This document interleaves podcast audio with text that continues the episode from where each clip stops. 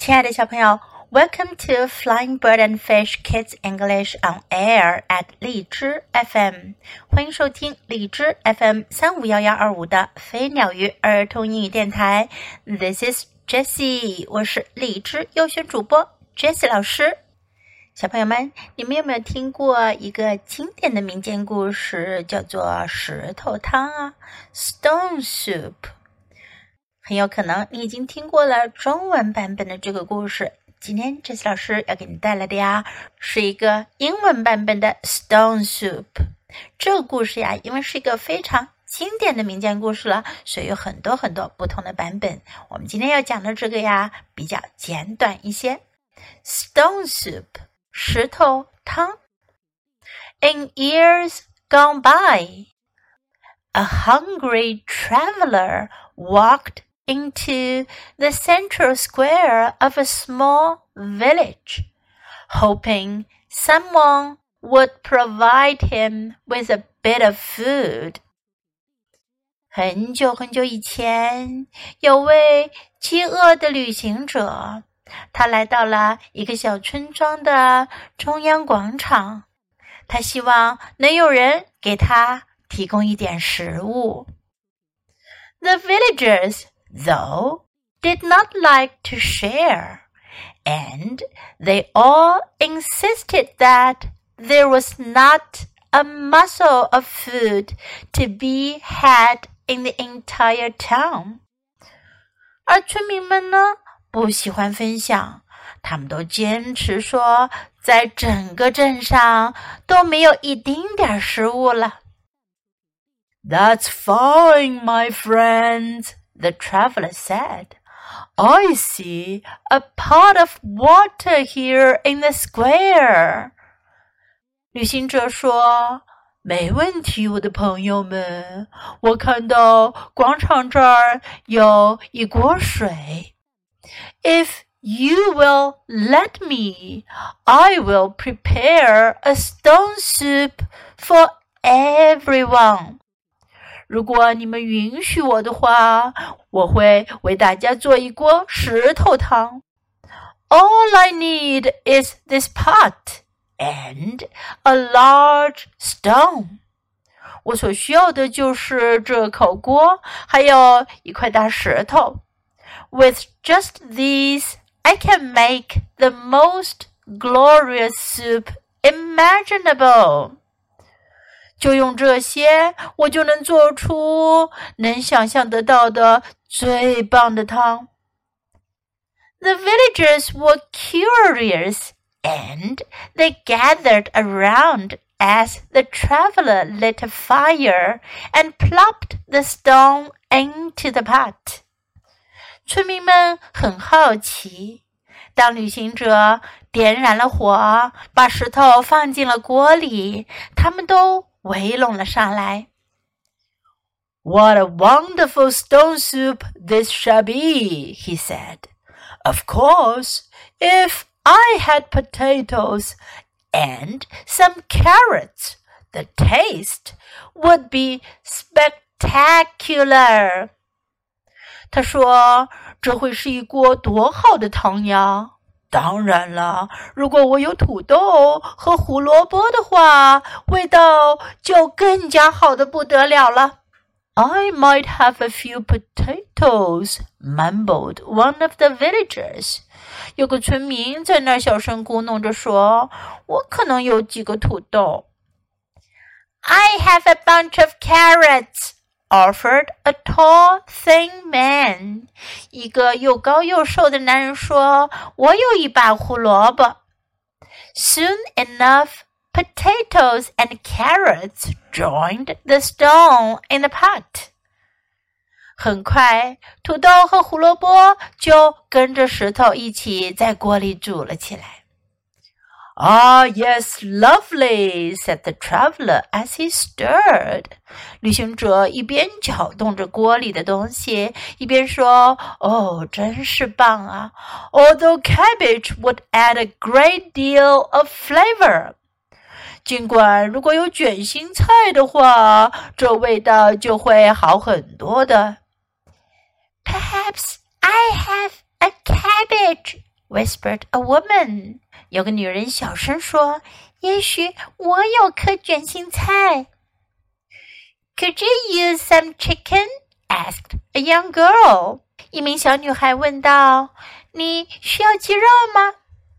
I can bring salt, added a boy. 一个男孩说：“我能拿盐来。” One by one, each villager added something to the pot, while the traveler stirred and hummed, hummed and stirred.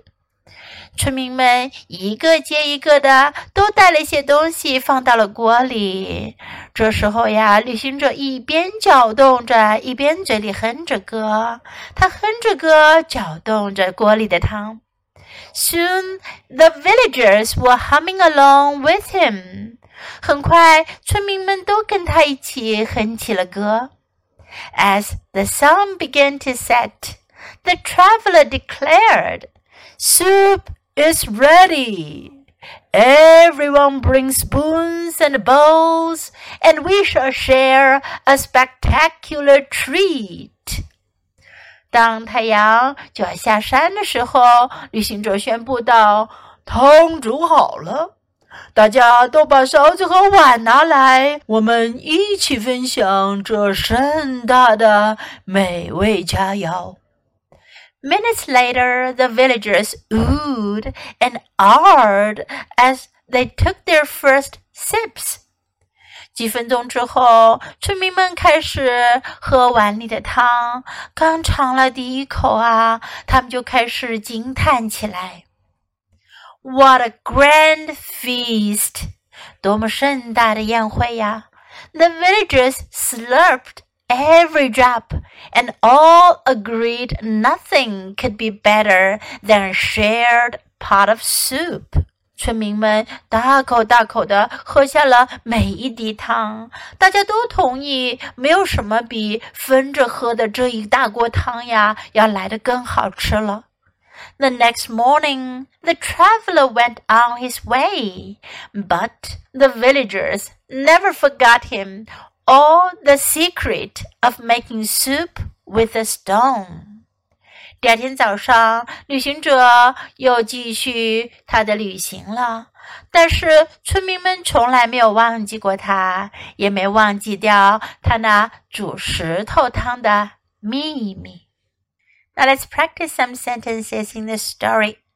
The villagers did not like to share. 村民们不喜欢分享。Share 分享。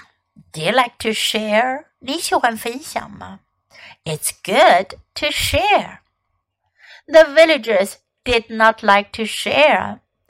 小朋友们，你们想想看，在喝完这一大锅石头汤之后，村民们对于 share 这件事会不会改变了他们的想法呢？That's fine. 那好吧。That's fine. If you will let me. 如果你们允许我的话。if you will let me. All I need is this pot and a large stone. 我需要的就是这口锅和一块大石头。All I need，我所需要的一切。All I need is this pot and a large stone. I might have a few potatoes. 我可能有几个土豆。I might have a few potatoes. I have a bunch of carrots. 我有一把胡萝卜。I have a bunch of carrots. Perhaps I have a cabbage. 也许我有颗卷心菜。Perhaps I have a cabbage. Could you use some chicken? 你需要一点鸡肉吗？Could you use some chicken? I can bring salt. 我可以拿盐来。I can bring salt. Soup is ready. 汤好了。Soup is ready. Now let's listen to the story once again. Stone Soup. In years gone by, a hungry traveler walked into the central square of a small village, hoping someone would provide him with a bit of food. The villagers, though, did not like to share, and they all insisted that there was not a morsel of food to be had in the entire town. That's fine, my friends, the traveler said. I see a pot of water here in the square. If you will let me, I will prepare a stone soup for everyone. All I need is this pot and a large stone. With just these, I can make the most glorious soup imaginable. The villagers were curious, and they gathered around as the traveler lit a fire and plopped the stone into the pot.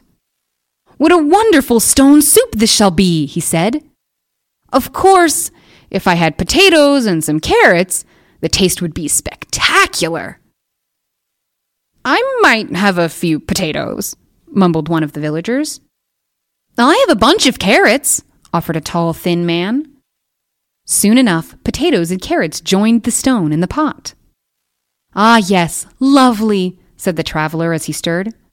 Although cabbage would add a great deal of flavor. Perhaps I have a cabbage, whispered a woman. Could you use some chicken? asked a young girl. I can bring salt, added a boy. One by one, each villager added something to the pot while the travelers stirred and hummed, hummed and stirred. Soon the villagers were humming along with him. As the sun began to set, the traveler declared, Soup is ready! Everyone bring spoons and bowls, and we shall share a spectacular treat! Minutes later, the villagers oohed and ahed as they took their first sips. What a grand feast! The villagers slurped every drop, and all agreed nothing could be better than a shared pot of soup.